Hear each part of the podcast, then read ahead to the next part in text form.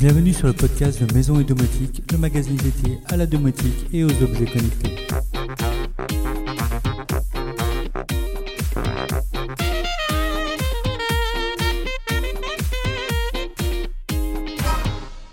Salut les amis Comme chaque semaine, je vous propose aujourd'hui le débrief sur l'actualité du blog et de la domotique en général, mais également des sujets autour de la maison, de la finance et la high-tech. Pour commencer, suite au test du bureau assis debout MedSit que nous avons vu la semaine dernière, je vous ai expliqué comment j'avais réalisé mon support écran pour la TV 42 pouces que j'utilise avec mon ordinateur. En effet, pour que le bureau assis debout soit vraiment utilisable, il fallait que l'écran suive le mouvement. Il est difficile de trouver un support adéquat pour un écran de cette taille, du coup je vous ai expliqué comment j'avais réalisé le mien en recyclant ce que j'avais déjà.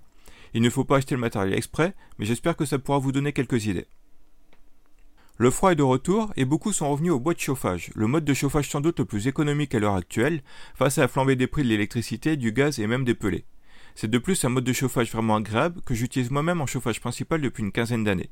Mais pour en profiter sereinement, il y a quelques petites choses à respecter. Le bois à utiliser, l'entretien, l'assurance, etc.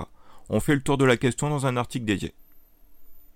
Pour ceux qui disposent d'un chauffage au fioul, ce peut être un moyen de chauffage encore avantageux par rapport à l'électrique ou au gaz, et ceci malgré l'augmentation du prix du pétrole. Il faut en revanche disposer d'un logement correctement isolé et commander son fioul au bon moment et au bon endroit pour réaliser des économies. On fait là aussi le point sur les choses à connaître. Enfin, un petit article qui présente ce qu'est un amplificateur 4G afin d'améliorer la couverture dans un endroit qui capte mal. Un système que j'ai étudié notamment pour mon terrain de loisirs, mais qui malheureusement est soumis à quelques contraintes légales.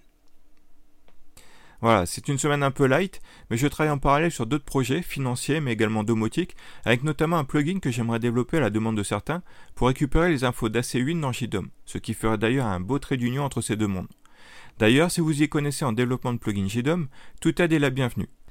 L'API à utiliser est très simple, on obtient les informations voulues en deux requêtes HTTP et j'ai bien en tête le fonctionnement de l'ensemble. Mais j'avoue que n'étant pas développeur et mes journées étant décidément trop courtes, Mettre cela au propre dans un plugin prêt à l'emploi n'est pas simple pour moi. Si un dev veut me donner un petit coup de main, ce ne sera pas de refus.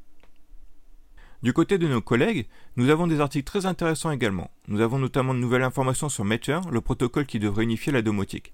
Le site Objet Connecté fait le point sur ce protocole.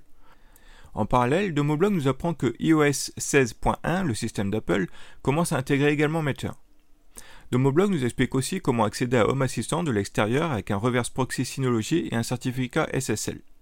Toujours pour Home Assistant, il nous apprend aussi à utiliser les prises Meros MSS 310 pour suivre sa consommation électrique. Domadou nous présente un cas concret d'utilisation de la serrure connectée Nuki pour de la location courte durée type Airbnb. Le blog domotique nous présente la nouvelle bande lumineuse de chez TP-Link, très complète pour une cinquantaine d'euros seulement, 99 outils nous présente en vidéo sur YouTube une installation domotique pour éviter une inondation et les fuites d'eau. Vincent de Vintech sur YouTube nous présente différents interrupteurs Tuya fonctionnant sans fil pilote. Et enfin, Frandroid nous explique que les appareils Nest et Google peuvent désormais savoir s'il y a quelqu'un chez nous. Côté bon plan, c'est un peu light également. Après les French Days, la semaine a en effet été plus calme en offre. Mais il est possible tout de même de retrouver une offre très sympa sur un nouvel monde connecté Mi T1 à seulement 67 euros.